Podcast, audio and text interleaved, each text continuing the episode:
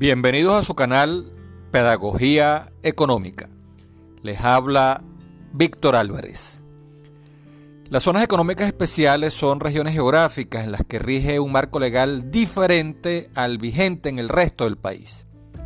Las nuevas inversiones que allí se realicen son liberadas de impuestos, controles económicos y regulaciones laborales y ambientales a través de la implantación de un régimen socioeconómico especial que asegura por un periodo no menor de 10 años la devolución automática total o parcial del impuesto de importación, del impuesto sobre la renta y del impuesto al valor agregado, así como la exención de los regímenes aduaneros aplicables a la importación y explotación de materias primas, insumos y bienes de capital destinados a crear una oferta exportable que genere las divisas que ya no aporta el petróleo.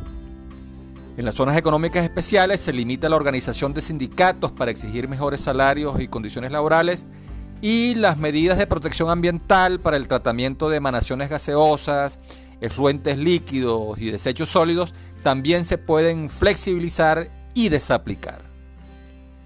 En un país en el que el tamaño de la economía se ha reducido 80% y el salario mínimo es de apenas 2,5 dólares mensual, el gobierno nacionalista y estatista se abre paso a la inversión extranjera y le ofrece exoneraciones de impuestos y bajos salarios para que vengan a explotar los recursos naturales que el país tiene. Según el artículo 5 de la ley, las zonas económicas especiales se organizan de acuerdo a la disponibilidad de recursos naturales. El artículo 8 señala que se instalarán en territorios con importante concentración de recursos naturales que permitan su transformación en procesos industriales para la exportación. El artículo 13 incluye entre los sectores priorizados la energía, hidrocarburos y derivados y minerales.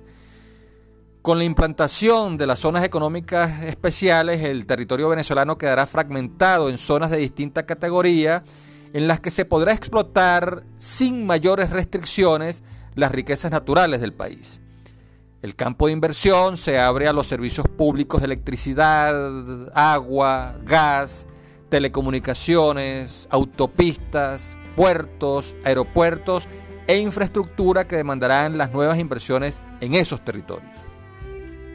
El sacrificio fiscal que causan las excepciones, exoneraciones y devoluciones de impuestos se hace con el argumento de que en el mediano y largo plazo se generará un impacto dinamizador sobre otras regiones y sectores de la economía nacional.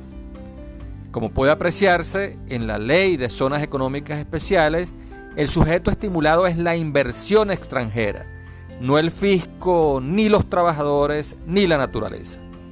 La desaplicación del marco legal vigente permitirá a las empresas operar con mayor libertad, mejorar su rentabilidad y generar divisas a costa del sacrificio fiscal del Estado y de la protección laboral y medioambiental. Hasta aquí nuestro análisis. Habló para ustedes Víctor Álvarez.